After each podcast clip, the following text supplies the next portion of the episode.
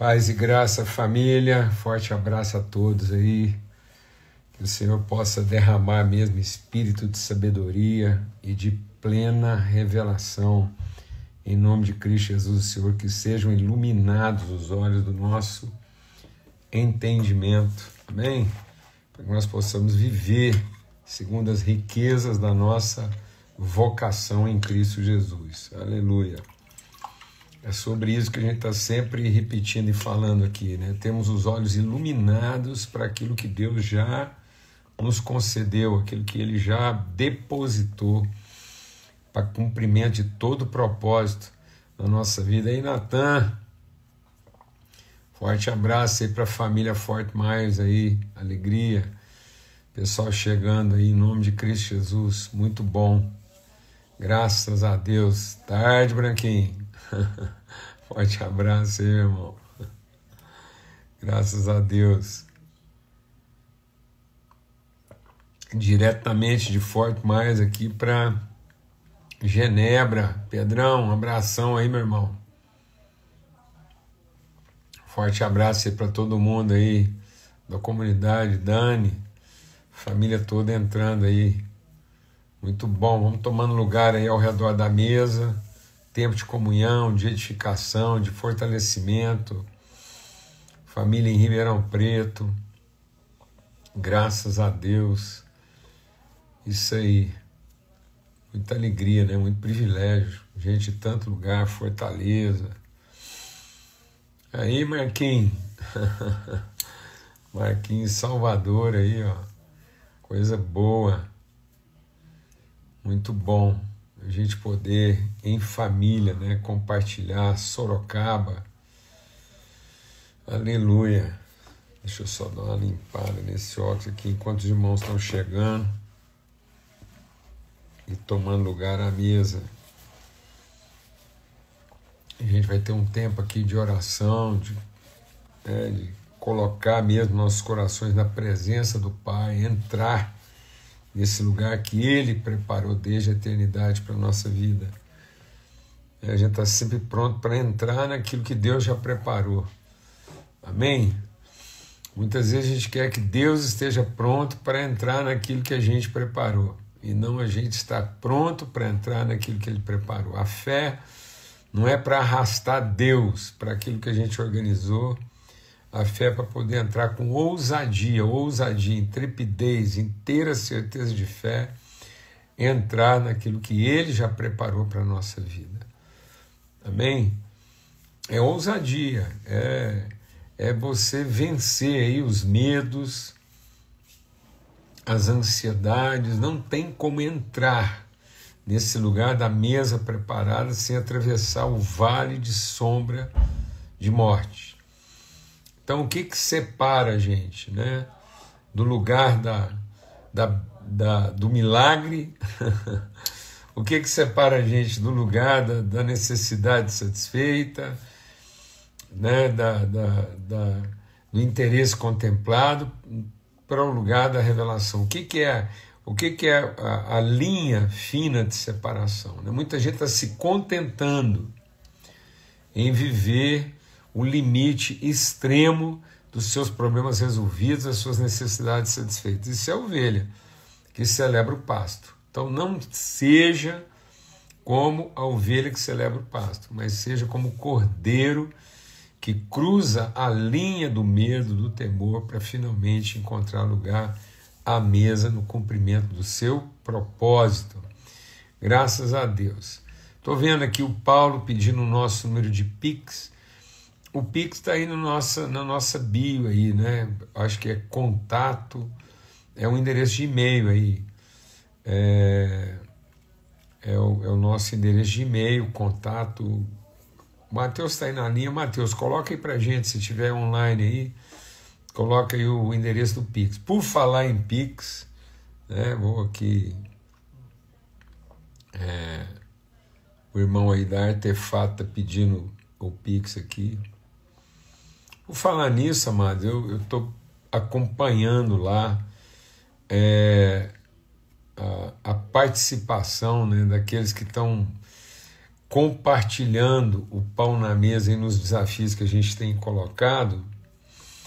E, sinceramente, assim, a minha surpresa no sentido assim, de ver que pouca gente né, é, se despertou para cooperar.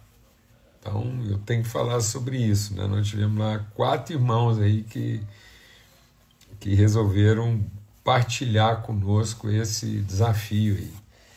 E como eu disse, está tudo certo, tudo bem, nunca faltou recurso, não vai faltar. A gente decidiu compartilhar aqui, né? a gente decidiu é, repartir com a mesa aqui, com, com, com a família, a oportunidade da partilha, não a necessidade. Nós não repartimos aqui uma necessidade. A gente entendeu por bem compartilhar a responsabilidade, não a necessidade.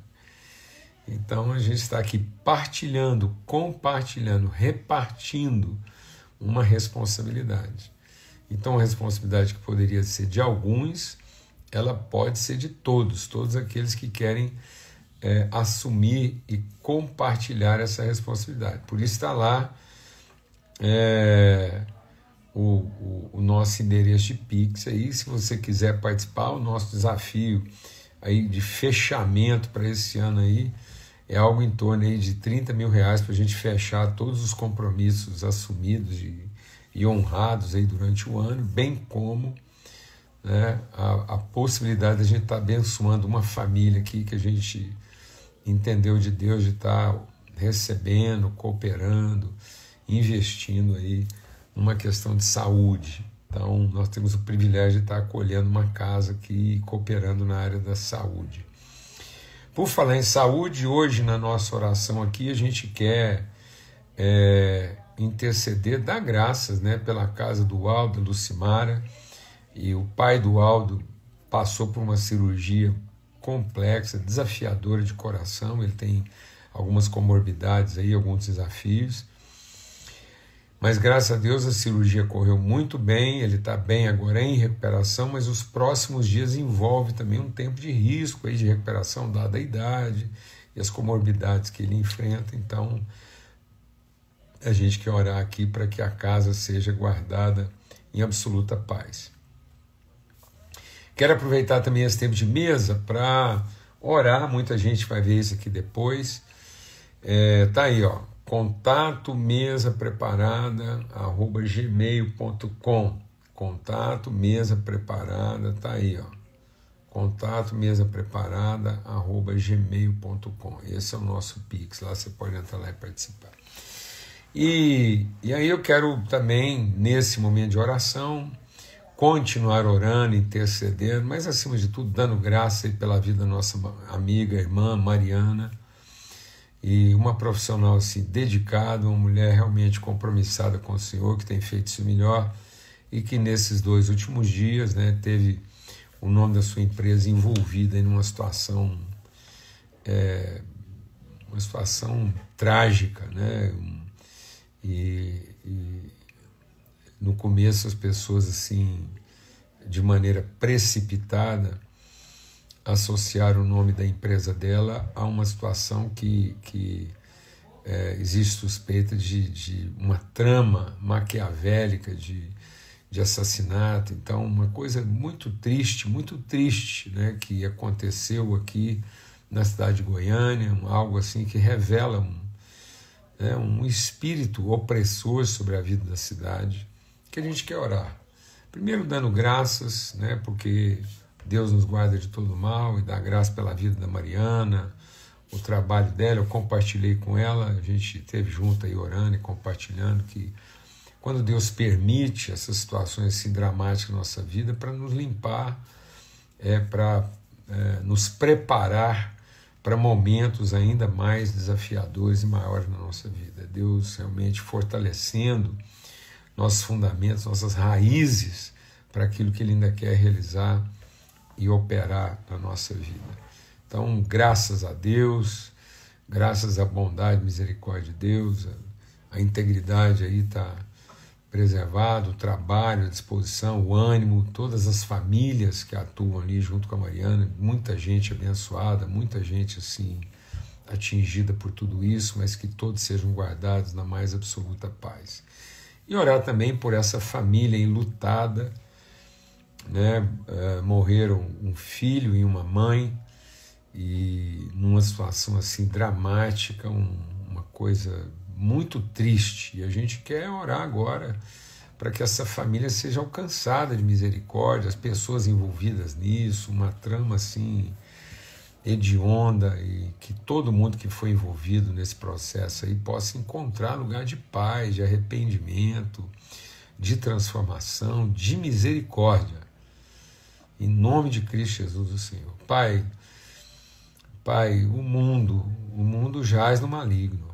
São tantas, tantas coisas que, que oh Deus, vem diante de nós e a nossa perplexidade, que a nossa perplexidade não nos leve ao desânimo, mas que a nossa esperança esteja no Senhor, que fez os céus e a terra. Nossos olhos sejam firmados em Cristo, autor e consumador da nossa fé, para que nenhum desses desafios, dessas Deus, dessas elaborações, desses projetos de maldade, ó Deus, de morte, tramados e levados à frente, à nossa volta, nos corrompa ou nos faça desanimar ou retroceder, mas com os olhos colocados no Senhor, autor e consumador da nossa fé.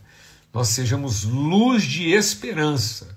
Deus é o que eu quero suplicar pela casa do Aldo, Lucimara, porque onde eles estão agora, lá naquele ambiente hospitalar, com tanta gente enfrentando problemas iguais ou ainda mais desafiadores do que eles, que eles sejam luz, que eles não estejam ali apenas pelo problema pessoal, próprio, com as condições que o Senhor deu, de tratar isso num ambiente digno, mas que, além disso, eles sejam a casa, Senhor, do Aldo, da Lucimara, seja lugar de luz e refrigério para todos, todos, equipe, outros pacientes, todas as pessoas envolvidas, todas as pessoas agora na, na área de atuação desse processo, Deus, possam ser alcançadas pela tua misericórdia através dessa casa, dessa família.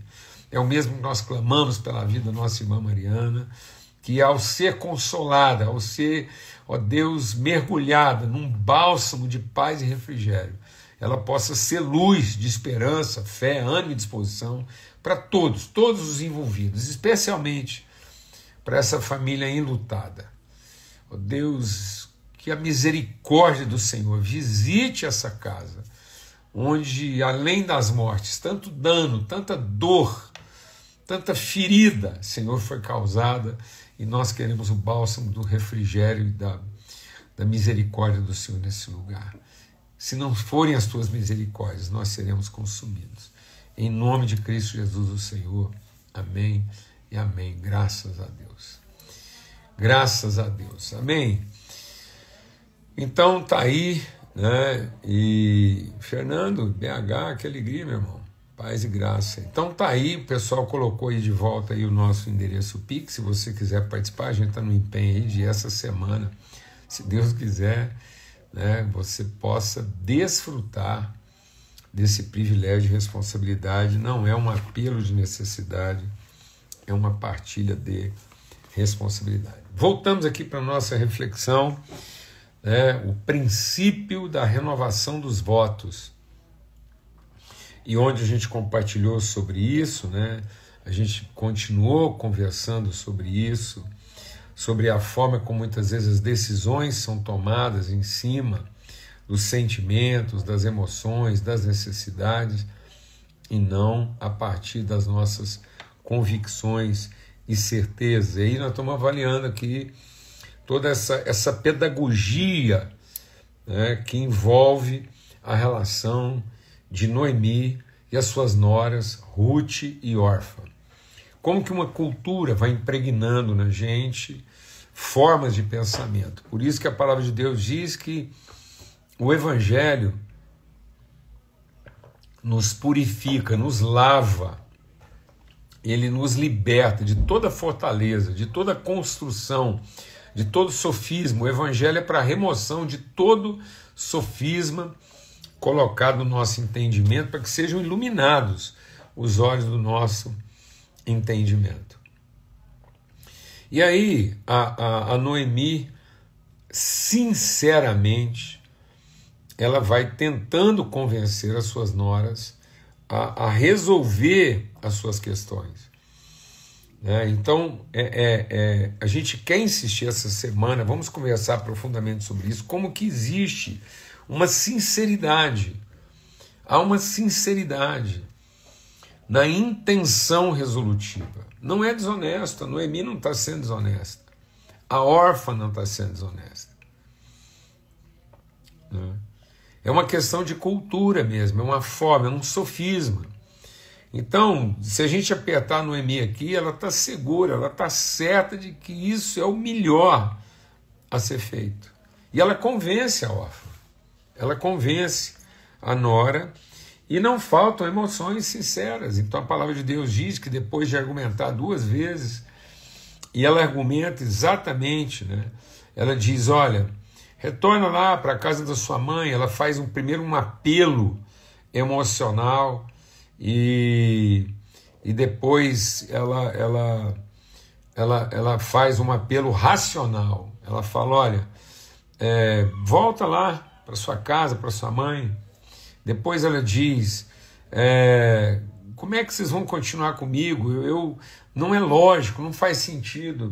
Faz a conta. E aí ela faz uma contabilidade. Então, ela primeiro ela tem um apelo emotivo, passional, depois ela tem um apelo racional, é uma, é uma lógica. Ela vai dizer: olha, vamos fazer as contas. Mesmo que Deus operasse um milagre de uma velha como eu, parir um filho agora, não haveria tempo para vocês. Então, algumas coisas são apresentadas para nós e elas fazem sentido do ponto de vista da lógica, da, da, da, da congruência das coisas. E aí é, é, isso gera uma emoção, isso gera um sentimento autêntico, real. Né? Ele não é verdadeiro, mas ele também não é falso. Vamos deixar o Espírito de Deus ministrar algo no nosso coração aqui nesse sentido. Né? A questão da, da, da renovação dos votos, essa questão da memória, né? Do, do, da consciência, da convicção. É, aquilo que é real, né, aquilo que é autêntico, não é necessariamente verdadeiro. Quando a gente está dizendo isso, é porque é, é, é autêntico. O, o, sentimento da órfã, o sentimento da Noemi é, é real, é, é genuíno, é sincero, é intenso, mas ele não expressa a verdade no seu absoluto. Então aquilo que meu corpo sente, aquilo que a minha alma conclui, não é necessariamente uma mentira. Pode ser uma não mentira sincera, pode ser uma não mentira autêntica, mas não é necessariamente a expressão da verdade. Então, cuidado, porque a verdade não se discerne a partir do aparente, a verdade não se discerne a partir do, do lógico, do plausível do sincero. A verdade só se discerne a partir daquilo que é o absoluto, daquilo que é o eterno, o eterno de Deus, o absoluto de Deus. Né? Então, é, é, essa, é, é, essa passionalidade, essa sinceridade que nós estamos imprimindo nas nossas decisões está nos confundindo. Porque aí as duas choram. E, e, ela, e ela diz aqui, ó. Então começaram a chorar alto de novo. Depois Orfa deu um beijo de despedida em sua sogra, mas Ruth ficou com ela. Ah, amados, é tão forte isso assim. Às vezes a gente não está percebendo né, como que como que a gente trai a partir né, da satisfação da nossa necessidade? Está aí, uma reflexão. E E é por isso que Jesus fala para Judas: Judas, é com um beijo que você vai me trair. Aquele que me trai coloca comigo a mão no prato. Então, muitas vezes a gente pensa que a traição vai estar num ambiente totalmente diferente. Não, às vezes a traição está acontecendo ali na, naquele ambiente onde, onde as nossas emoções estão sinceramente em xeque. Uma boa reflexão né, para todos nós, para todos nós. E aí ele, ela diz aqui, ó, choraram alto e se beijaram um beijo de despedida. É interessante que, que é, Paulo diz que uma das marcas, é curioso isso, né? Como que é, eu creio que lá nos tempos da igreja primitiva, eu acho que tentando resgatar a reputação do beijo, é, o beijo era uma forma dos cristãos se saudarem.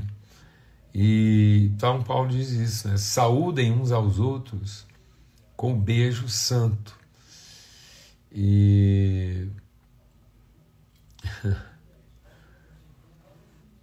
tão forte isso, né? O beijo de quem se encontra e não o beijo de quem se despede. Né? Às vezes a gente não está beijando como quem encontra a gente só está se beijando como quem despede. Né? A gente está dizendo, a gente está usando um símbolo de amizade, um símbolo de, de amor, né, de entrega, é, para falar de abandono. A gente está usando isso às vezes para dizer não mais. E não para dizer ainda que. O beijo é para a gente dizer ainda que, e não para a gente dizer não mais. Né? E agora a Orfa e Noemi estão usando o beijo para dizer não mais. E Ruth está usando o abraço para dizer ainda que. Ainda que, ainda que, ainda que a figueira não floresça, como diz Abacuque, ainda que não haja fruto na vide, ainda que né, eu tenho que passar dificuldade, ainda que eu morra, ainda que eu morra, é com você que eu quero ficar. Então, é, e aí a Noemi está tá determinada, ela, ela conseguiu convencer a Orfa e agora ela insiste em tentar convencer a Ruth. E a Ruth diz assim: Não insistas que eu te deixe e que eu não mais te acompanhe. Amados, é, nós não somos daqueles que se apartam, nós não somos daqueles que abandonam, nós não somos daqueles que retrocedem. É isso. E às vezes nós estamos usando é, a nossa sinceridade, né? Às vezes a gente está usando assim aquilo que a gente chama a nossa coerência ministerial para explicar o nosso abandono, para explicar por que, que agora a gente vai seguir separado, né? e não por que, que a gente vai insistir em seguir junto. Eu tenho visto muito isso, né? eu tenho visto a gente ponderar, ponderar e, e depois de muito ponderar dizer, bom, esse é o motivo pelo qual a gente não vai mais andar juntos, né? Sendo que a gente não tinha que procurar explicar por que, que nós não vamos andar juntos, a gente tinha que continuar é, buscando os motivos pelos quais a gente quer caminhar juntos. Então é uma renovação de votos e não a quebra deles. Então não, não é um acerto, não é uma relação comercial que a gente se desfaz dela. É um compromisso que a gente sustenta e mantém. Então, essa disposição de manter, de renovar os votos, o princípio que Ruth está usando e que depois vai salvar a própria Noemi. Então Noemi pensava que ela que estava na posição de salvar a Ruth, mal sabia ela que era Ruth, com a sua disposição de renovar os votos, que estava na condição de salvar a Noemi. É, é, às vezes, amados, a gente pensa que em rompendo alguns compromissos a gente vai conseguir salvar a gente. E, na verdade, é em renovando os compromissos que a gente consegue salvar o outro. é, manter o compromisso assumido. E aí, Luiz, bom, cara, forte abraço. Próxima vez que eu for lá em Floripa, que eu tiver com a família em Floripa, eu faço questão da gente se encontrar aí, viu, Luiz? Tomar um café juntos, viu? Em nome de Jesus, saudade aí do povo aí, da gente se reencontrar, afinal de contas faz muito tempo, né, que a gente passamos muito perto um do outro aí, lá no, no extremo Japão, e estamos tão perto aqui, né, da gente se encontrar, espero que a gente se encontre aí. E é isso, né, a gente está vendo, assim, é, como que, que às vezes nós estamos é, ponderando sobre futuro, em vez de ponderar sobre eterno. Será que as nossas preocupações de futuro são justificativas para a gente romper com os nossos vínculos de eterno? Eu vou repetir. Será que nós podemos usar nossas projeções e preocupações de futuro para romper nossos compromissos e convicções de eterno? E muitas vezes é isso que está acontecendo. Nós estamos negociando, nós estamos negociando nossas perspectivas de eterno em cima da nossa eficiência de futuro. O futuro, o futuro está cada vez mais é, é, ocupando o lugar do eterno. Foram as ponderações de futuro que fizeram Orfa romper o voto mas foram as perspectivas de eterno que fizeram com que Ruth renovasse os votos.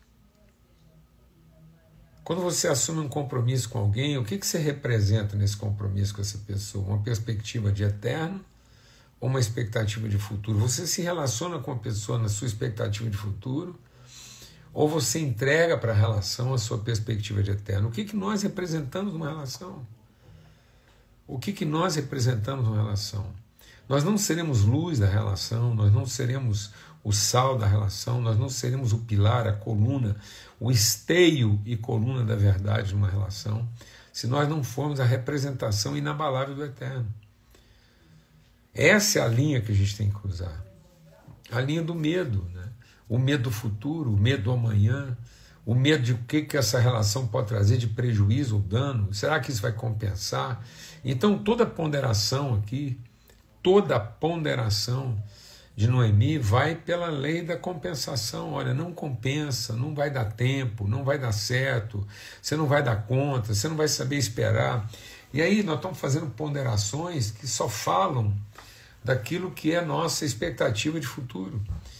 E eu tenho compartilhado isso, né, que a, a, a vida com Deus ela foi lentamente, ela está sendo lentamente transferida para a nossa vida como se fosse expectativa de futuro, sendo que vida com Deus não é expectativa de futuro. Não é a vida que eu vou ter, é a vida que eu já tenho.